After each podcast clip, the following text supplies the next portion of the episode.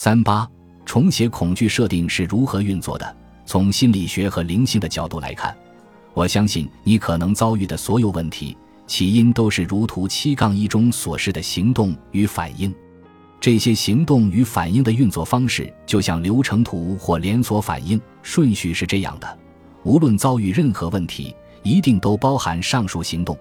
而且按照以上顺序发生，并引发正面或负面的多米诺骨牌效应。你可能同时经历上述的一个或多个阶段，但多半会依序经历这十二项。凯罗琳·利夫博士让我们知道，人体并无制造负面事物的生理或心理机制，只有制造正面事物的。因此，若感受到负面事物，一定表示正面机制出现某种功能障碍，就像感染了计算机病毒。排除了功能障碍。正面机制就会再度开始按照原先设定的方式运作，负面结果一律可归纳为内含谎言的记忆，而组成这个记忆的是能量。运用正确的能量工具修正记忆，症状就会开始自动消失，因而引发正面的多米诺骨牌效应。请注意，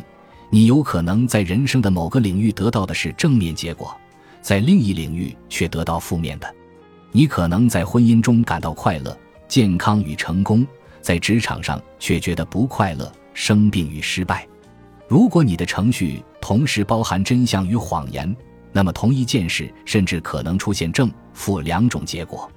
你也许赚了数百万美元，内心却焦虑不堪、郁郁寡欢；或者你也许身无长物，却健康快乐的不得了。